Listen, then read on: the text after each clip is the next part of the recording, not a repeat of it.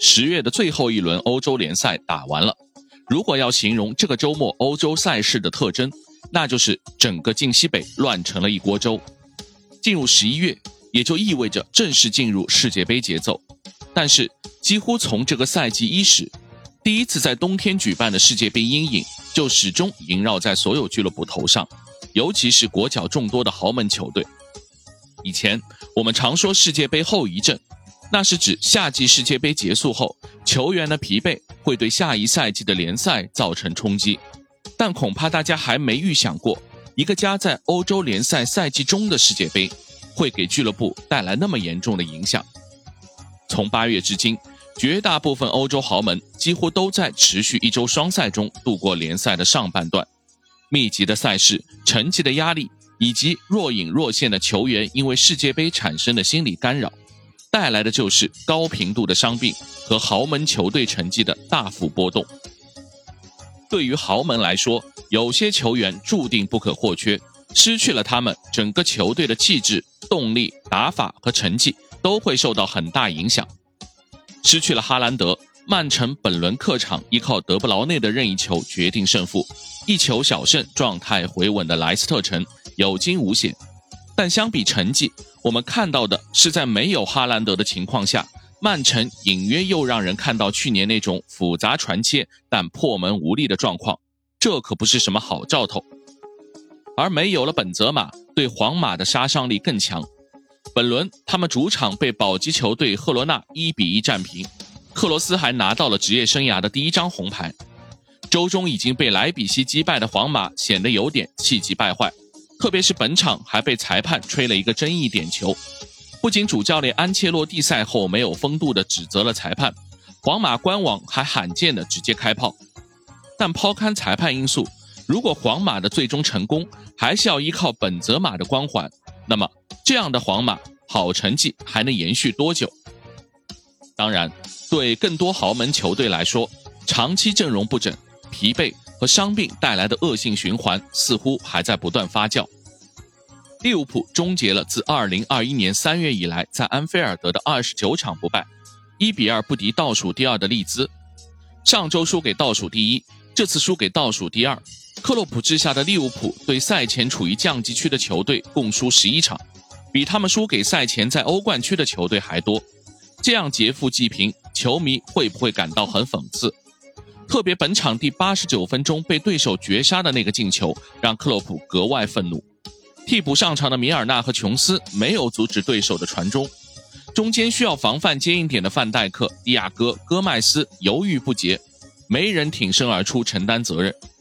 这就是利物浦今天的现状：伤病潮让若塔、迪亚斯们上不了场，被持续放大镜审视的努涅斯越急越是踢不出状态。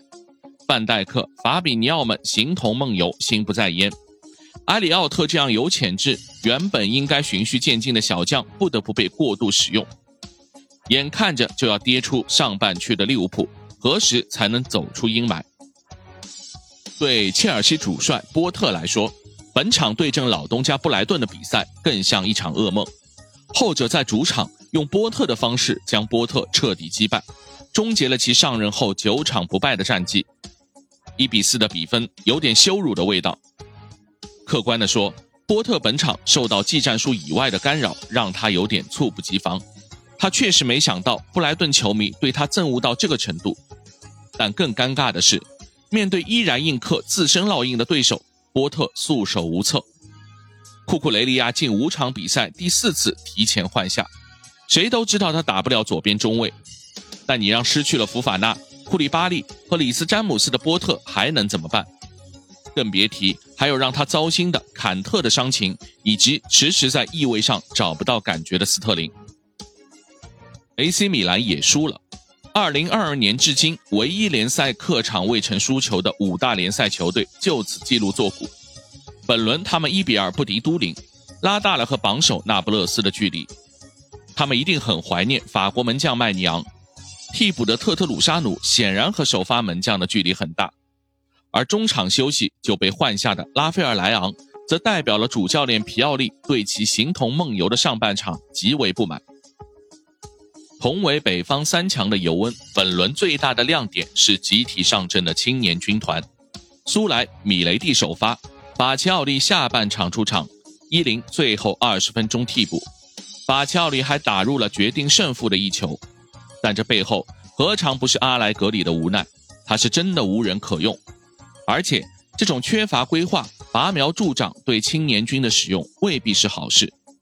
本赛季最早闪光的米雷蒂已经显示出泯然众人。这样的阵容击败水准很差的莱切固然可以，但周中对巴黎的冠军杯关键战役和下周末对国米的强强对话，尤文怎么熬？伤病对各家球队的烦恼并没有结束，旧伤未愈又添新伤。本轮赛事中倒下的名人就包括阿森纳的萨卡、马竞的莫拉塔。巴萨的埃里克加西亚和孔德，这些可都是各自国家队不可或缺的人物。每个联赛比赛日要参加世界杯的国家队教练们就得提心吊胆，唯恐名单上的大将又要减员。但世界杯因素会干扰的可不仅仅是伤病，那些即将搭上世界杯舞台的明星球员们，俨然已经成为球队的定时炸弹，时不时的闹出点大新闻，让俱乐部头疼不已。巴萨本轮依靠莱万第九十三分钟的进球绝杀瓦伦西亚，可就在赛前，西班牙媒体报道，巴萨欧冠淘汰出局后，前锋莱万开始怀疑自己今年夏天做出的决定，他无法掩饰自己对拉波尔塔等人的失望和愤怒，因为他们向他做出了大量的承诺，但目前还没有兑现。马竞的更衣室则更加混乱。本轮客场二比三负于在降级区苦苦挣扎的加蒂斯，还是被对手读秒绝杀，这已经让人够郁闷了。但更狗血的剧情是，本场两球落后，因为摔球衣和提前退场被西蒙尼放在板凳上冷静的葡萄牙人菲利克斯提前替补出场，居然三分钟连入两球扳平比分。而菲利克斯进球后并不庆祝，却始终骂骂咧咧，他的进球更像是一种复仇。这个被马竞天价买来的球星正面临和球队的分手时刻。本届的世界杯对菲利克斯来说是一次用自己的表现换得下一份邀约的关键时刻。而另一个葡萄牙人 C 罗在本场曼联的比赛中显得毫无建树，打入唯一进球也是自己联赛第一百粒入球的拉什福德成为主角。从此前的提前退场事件中走出的 C 罗，在世界杯前和俱乐部形成了默契，获得了自己希望的出场时间。但只要 C 罗在队中，媒体等待的永远是下一次的新闻。这场比赛中的世界杯元素不少，刚被排除出西班牙国家队世界杯名单的德赫亚打出了不可思议的表现，不知道恩里克会不会有一丝后悔。而同样复出的英格兰国脚马奎尔也小心谨慎了不少。让这个周末穿梭在各大赛场观看球员表现的索斯盖特一定欣慰不少。好了，以上是对这个周末联赛的复盘。世界杯前还有最后的疯狂，接下去两周欧洲联赛的球队依然还有高密度的比赛要打，欧冠、欧联等赛事要打完小组赛，各国联赛还有两三轮，其中还夹杂着杯赛，这当然也意味着更多的意外会发生。世界杯三十二强的阵容还会因为伤病的变化出现哪些变更？是我们接下去几周重点关注的。我们真心期待不要让更多的伤病带给四年一度的世界杯更多伤害。我们当然也希望，当世界杯过去后，联赛能够真正回归精彩和正常。好，这就是本期的观你球事，我们下次见。